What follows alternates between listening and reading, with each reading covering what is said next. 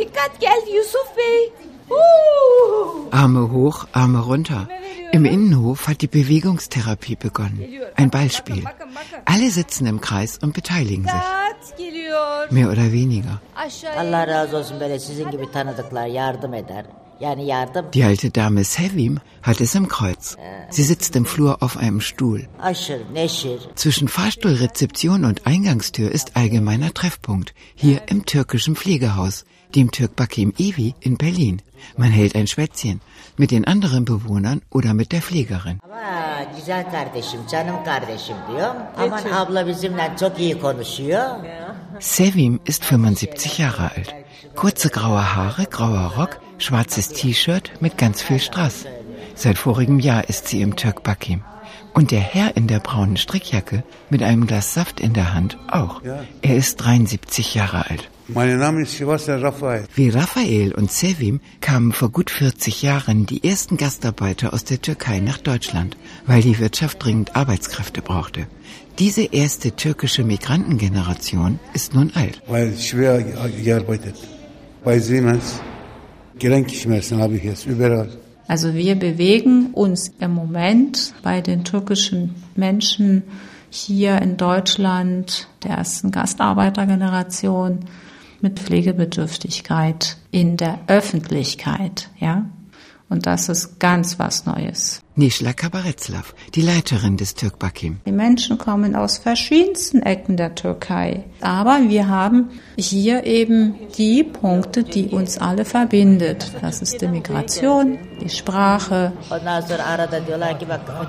Der große Saal im Erdgeschoss, der Hauptraum des Hauses, sieht aus wie eine Teestube. Meistens läuft der Fernseher. Bücher gibt es auch. Und unzählige gelbe Kanarienvögel in zwei großen Volieren. Also bei uns ist es ja halt auch so, dass die Bewohner eigentlich die Ruhe eigentlich nicht kennen. Ne? Die haben es halt lieber. Ich weiß nicht, ob das uns bei uns im Blut liegt, aber ähm, dieser Geräuschpegel, der ist wirklich manchmal sehr hoch. Das ist aber halt auch ein Teil unserer Kultur, ne? dass wir halt etwas lauter sprechen oder dass wir halt gerne mal laute Musik hören oder laut Fernsehen schauen. Sevinç Öcamur ist Fliegerin im Türkbakim. Sie ist 26 Jahre alt und in Berlin geboren. Die deutschen und die türkischen Sitten kennt sie, genau wie Nishla Kabaretslav. Also dieses ein Zimmer und das ist meins und meine Ruhe und das, das ist gar nicht so. Eine türkische Familie kommuniziert am Tag mit ihren Angehörigen, mit ihren Verwandten vier, fünffache häufiger und bekommt in der Woche dreifache mehr Besuch als wie eine ganz normale, durchschnittliche deutsche Familie. Und sie sind immer draußen, jede Mahlzeit wird draußen eingenommen. Das ist schon anders und das ist Mentalität und kulturell bedingt. Also da sieht man dann eben so den Unterschied.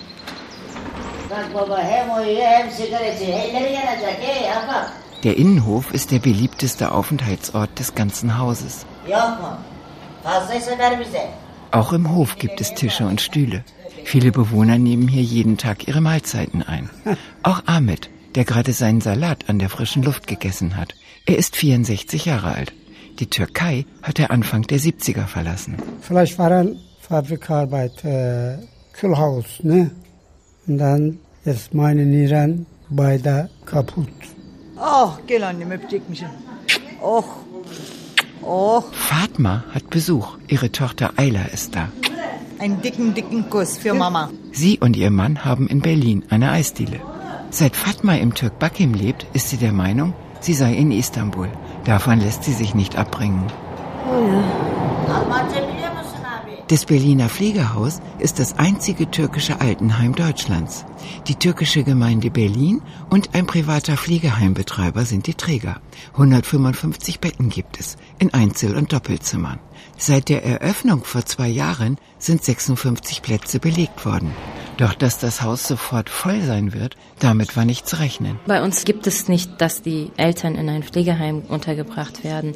Das heißt, dass sie bis zum Tode zu Hause gepflegt werden sollten von den Kindern.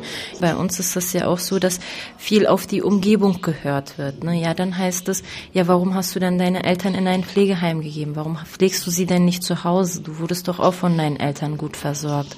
Und das ist dann halt auch ein großes Problem, womit wir halt auch hier zu kämpfen haben. Oma und Opa in einem Altenheim unterzubringen, gilt in der türkischen Kultur vielfach als Tabu. Die Pflegekräfte Sevinç Öcamur und Murat Taschli haben sehr oft mit diesem Problem zu tun. Die Angehörigen streiten und diskutieren. Dann kommt die ganze Verwandtschaft, die kommen dann wirklich hier mit zehn Männern hier, ja. Die kommen zu uns mit einem Riesenproblem, ja. Es ist wirklich so, dass es ja gesellschaftlich ein Problem ist, einen alten Menschen dann äh, ins Pflegeheim abzugeben, was ja von der Gesellschaft dann auch als eine Abstoßung ja, äh, gesehen wird. Dieses Prozess müssen wir einfach durchlaufen. Die Tradition sagt, man verliert bis in die Ewigkeit das Gesicht. Da muss man dazu sagen, dass in unserer Kultur die Kinder bestimmte Pflichten hat, also mehr, mehr respektvoller umgeht mit den Eltern. Ilke hat ihrem Papa in der Kochecke neben dem Aufenthaltsraum einen Tee gekocht. Sie ist berufstätig, arbeitet in der Gastronomie und hat zwei kleine Kinder. Hätte ich jetzt keine Kinder, dann würde ich auf jeden Fall zu Hause pflegen wollen. Weil ich ihm was wieder zurückgeben möchte, war das, was er da mehrmals gegeben hat. So als Dankeschön halt. Habe ich auch versucht, drei Monate, ging aber nicht. Natürlich wird er vielleicht für sich selber denken, ja gut, jetzt habe ich meine Kinder großgezogen, jetzt habe ich meinen Beitrag geleistet, meine Aufgaben erfüllt, jetzt bin ich hier. Dass er dann sich vielleicht denkt, okay, jetzt haben sie mich hierher abgeschoben. İsmini bağışla. Teşekkür ederim hayatım. Sevim hat ihren Stuhl im Flur eingetauscht gegen den Sessel im Friseursalon des Türkbakim. Ama benim yakalar makalar çıkık. Aa, bir şey olmaz. O resim çekmiyor zaten. Sadece konuşuyoruz biz. Serap Safsche, die Friseurin, hängt ihr den Frisierumhang um. Ha. Tek tek cımbızla temizleyelim onu. Ha. İplikle de olur. Sevin schaut in den Spiegel und zeigt auf die Härchen an ihrem Kinn. Die wachsen immer und das sieht nicht schön aus. So, sie möchte, dass ich mit Faden ihr Bärtchen, so ein paar Härchen, die lang sind, rausziehe. Wir haben ja so eine Fadentechnik. Ne? Daha güzel oluyor. Es geht nämlich schneller und tut nicht so weh wie mit einer Pinzette. Steckt man so ein bisschen ins Mund. Bulurum bari burada bir tane. Hm, güzelleştirince niye olmasın? Tamam. Und Enthaarung mache ich auch mit dem Heißwachs. Die achten mehr auf Körperpflege als Deutsche, ne? Bei uns ist schon immer, das kenne ich von meiner Mutter und äh, das habe ich so gemacht und das gebe ich natürlich meiner Tochter weiter. Und ähm, das gehört halt zur türkischen Frau, dass ja. die nicht mit Haaren rumlaufen am Körper. Und das wollen natürlich die Älteren immer noch. Als Tradition wollen sie das auch haben. Ob jetzt Beine sind oder halt Augenbrauen zupfen, Bärthärchen weg. Da stehen sie dazu.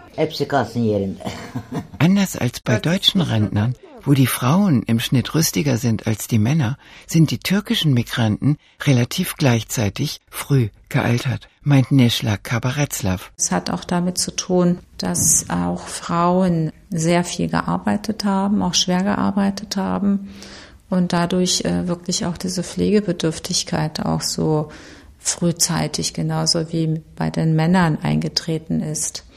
Also ich weiß, dass äh, in der Generation meiner Mutter so 69, 1970 ganz viele Frauen auch ausgesuchte Arbeiterinnen aus der Türkei hierher geholt worden sind.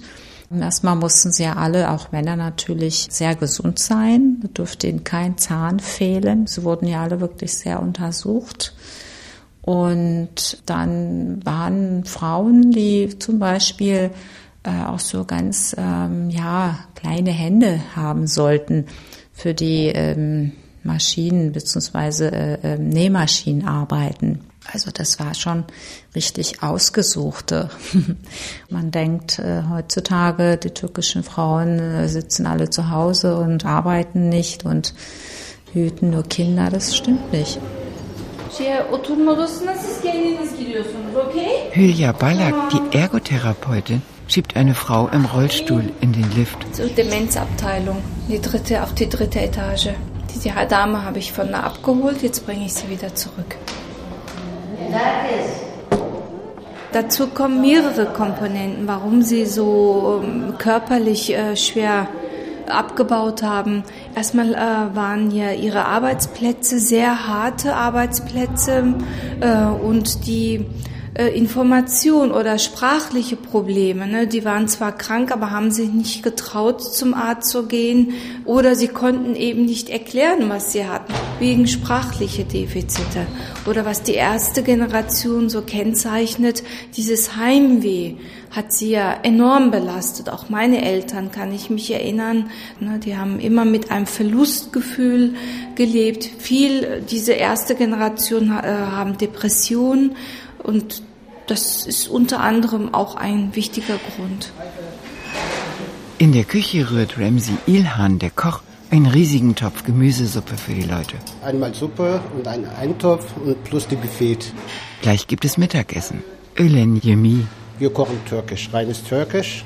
Was sie mögen, Bratgemüse mit Joghurtsoße drauf, so eine Sachen. Was sie Mittagessen, so möchten sie auch abends haben. Also Olivenöl nehmen wir zum Essen oder richtige äh, Oliven zum Buffet. Früh und abends haben wir immer auf dem Tisch. Eine Weile habe ich weggenommen. Für abends habe ich gesagt, sollte was anderes sein. Aber die wollten unbedingt Oliven haben. Deswegen, die bekommen auch. Auch zum Frühstück. Auf dem Flur neben der Eingangstür des Türkbakim sitzt Nurana und beschwert sich, dass ihre Kinder nicht hier sind. Sie stammt ursprünglich aus der Region Musch im südöstlichen Taurusgebirge. Nurana singt ein turkmenisches Klagelied, wie sie es von ihren Eltern gelernt hat. Jeden Tag singt sie das Klagelied, erklärt Murat Taschli, der Pfleger.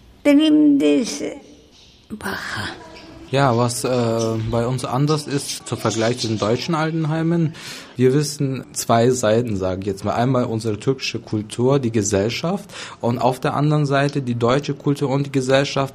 Wir erstellen ja auch Pflegeplanungen und das ist auch ganz wichtig, dass das von einem erstellt wird, der auch dieses Kultur kennt. Ja, dann kann ich ähm, ganz anders eine Pflegeplanung erstellen, wie wenn ich diesen Kultur gar nicht kenne oder nicht äh, da hineingewachsen bin. Ja. Wie ist denn äh, dieser Tagesablauf bei den türkischen Mitbürgern? Was machen wir denn? Auch die älteren Generationen beten ja fünfmal am Tag.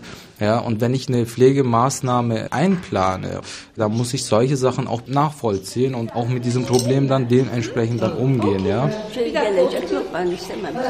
Im großen Saal haben die Pflegekräfte viel zu tun.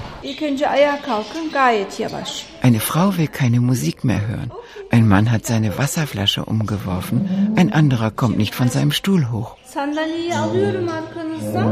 Also die älteren Menschen erzählen viel über die Arbeit und vor allem, was ja auch ein sehr wichtiger äh, Punkt für einige Bewohnerinnen und Bewohner ist, sage ich jetzt mal, was sie geleistet haben in ihrem Leben. Das ist ein sehr wichtiger Punkt, weil das ist noch ein Punkt, äh, egal ob der oder die Bewohner jetzt dement ist oder nicht, alle haben mal was geleistet und die hatten mal eine Erwartung und das wird dann immer wieder thematisiert, in den Vordergrund gebracht und die halten sich irgendwo da noch fest, ja, weil das waren für die diese Erwartungen, was sie vielleicht heute zwar nicht erreicht haben, aber wo die immer noch sich daran festhalten und das nochmal zu Wort bringen.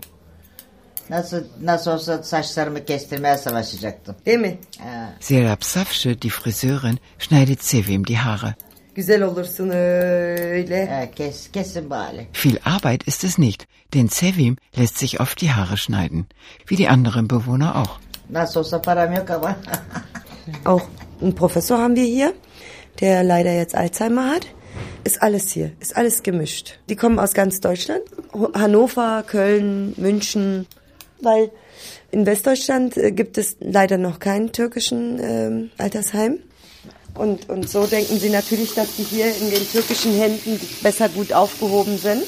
Azbuçuk. Azbuçuk. Ich denke mir, dass in der Politik das Thema Alter und Migration noch nicht angekommen ist. Neschlag Kabaretzlav hat mit dem ersten türkischen Altenheim Deutschlands in der Öffentlichkeit keinen leichten Stand, denn in Politik, Altenpflegeinstitutionen und Wohlfahrtsverbänden ist die Meinung verbreitet, es sei viel schöner, die alten türkischen Menschen in den vorhandenen Pflegeeinrichtungen gemischt unterzubringen. Der Idealismus halt zu sagen, ja, wir wollen doch alle untereinander und wir wollen doch das Interkulturelle und daran halten sich einige Konzerne oder auch Wohlfahrtsverbände. Und ich kann dann einfach nur sagen, ja, ja, macht mal, probiert mal. Multikulti muss sein in Deutschland. Da trennen sich nochmal die Geister. Ich habe das inzwischen so für mich beobachtet. dass halt dieses Multikulti oder dieses, naja, man könnte doch alle zusammenführen und dann isst man gemeinsam und dann sitzt man gemeinsam und dann feiert man gemeinsam. Das ist also ein Idealismus. Bin ich mir nicht so ganz sicher, ob dann die Betroffenen alle wirklich das auch ganz, ganz toll finden.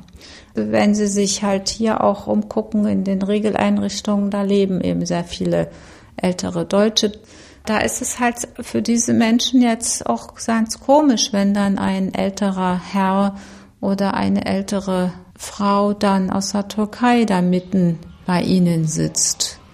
Dann haben sie da auch nicht so das große Bedürfnis, Mensch, jetzt müssen wir den doch zu uns integrieren.